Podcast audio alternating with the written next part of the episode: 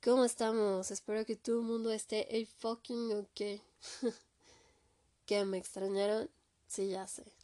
Si yo bien tengo mal mandar toda la mierda cuando una situación me supera, sin importarme las consecuencias, lo hubiera hecho. Pero en esta ocasión no puedo faltar a mi palabra, así que me tuve que conformar con tomarme un respiro. Uno bien grande, aguantarme y cumplir. Ya tenía un rato planeando hacer análisis de canciones, porque esto de la música es un mundo por sí mismo, y las canciones no son la excepción. Pues una canción puede fungir de mil cosas, desde un idioma universal hasta una data que te permita accesar a emociones, recuerdos, sensaciones, en el momento en el que tú desees, adaptándose a las necesidades de cada persona como si hubiera sido diseñada específicamente para él en ese momento pero también dándole cabida a mil más. Ya claro, esto nada más se trata de mi interpretación personal, porque yo no soy la autora del material. Entonces, dicho esto, vamos a comenzar. Maps. Canción considerada como muchos como el himno representativo de esta banda Ya Ya Jazz, banda neoyorquina formada a principios de los 2000 de post-punk revival pero por la época en la que se dieron a conocer recibieron esa etiqueta de banda indie. Este track se desprende de su primer material de estudio Fever to Tell. Y es único porque mientras el resto del material tiene un sonido más dinámico, este tiene un sonido bastante particular.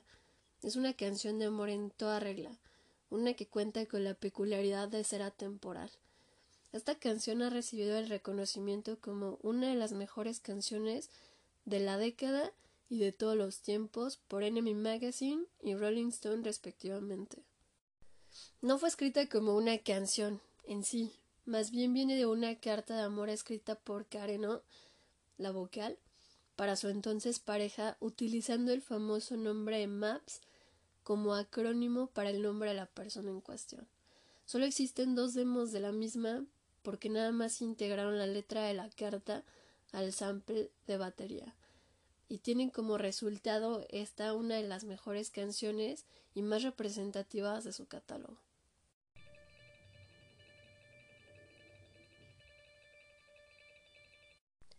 Empezamos con este trémolo de intro para esta canción que le da paso a ese famoso sample de batería que en lo personal a mí me hace pensar en un día de invierno en donde es mediodía y la luz más que reconfortarte te lastima.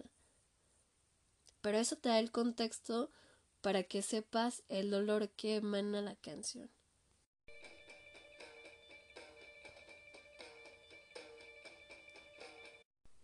Tenemos estos dos elementos de intro para darle paso a la voz de O y que sientas como si tú estuvieras pasando por las mismas emociones por las que parece estar pasando ella.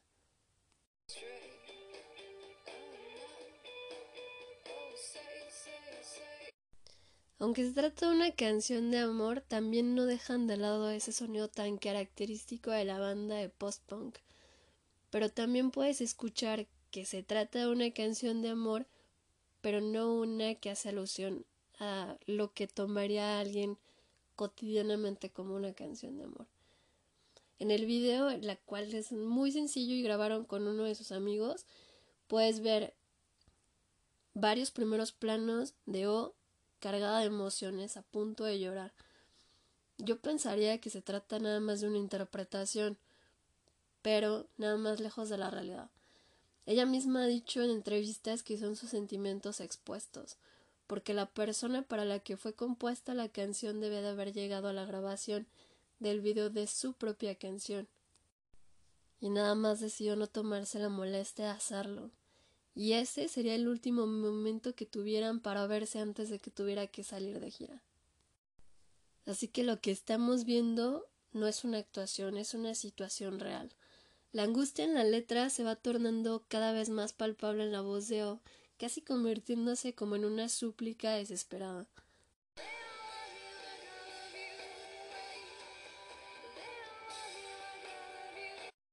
en esa parte donde el mismo estribillo de la letra de espera no cambies, yo no cambio, espera, ellos no te aman como yo te amo,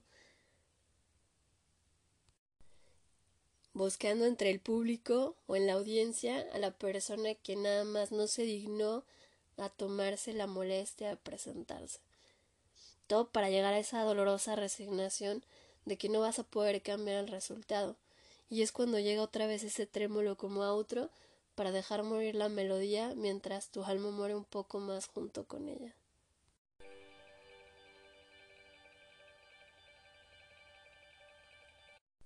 La verdad creo que es de esas pocas o muy extrañas ocasiones en que la realidad supera la ficción y tú pudieras imaginarte que es como estar pensando en hacer una evocación, pero la realidad es otra. Creo que esta canción es perfecta para representar un conjunto de sentimientos que van desde la angustia, el dolor, la desesperación, hasta la resignación de estar perdiendo lo que más amas y no poder hacer absolutamente nada al respecto saber que tus emociones no cambian, que tú no cambias, pero el resultado tampoco lo hace.